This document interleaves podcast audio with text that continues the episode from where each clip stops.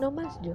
Este es un podcast lleno de literatura de historia. Así que si no te gusta la historia, lárgate de aquí. No es cierto.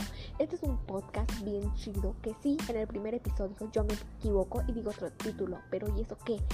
Pero bueno, si eres adolescente, entre 13 y 15 años, o incluso más, te vas a acordar de tu adolescencia en este podcast.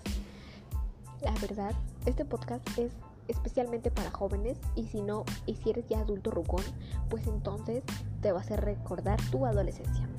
Pero bueno, esto es solamente para hablar cosas que normalmente pasaban en la adolescencia y hasta te va a hacer reír. Es como un tipo stand-up.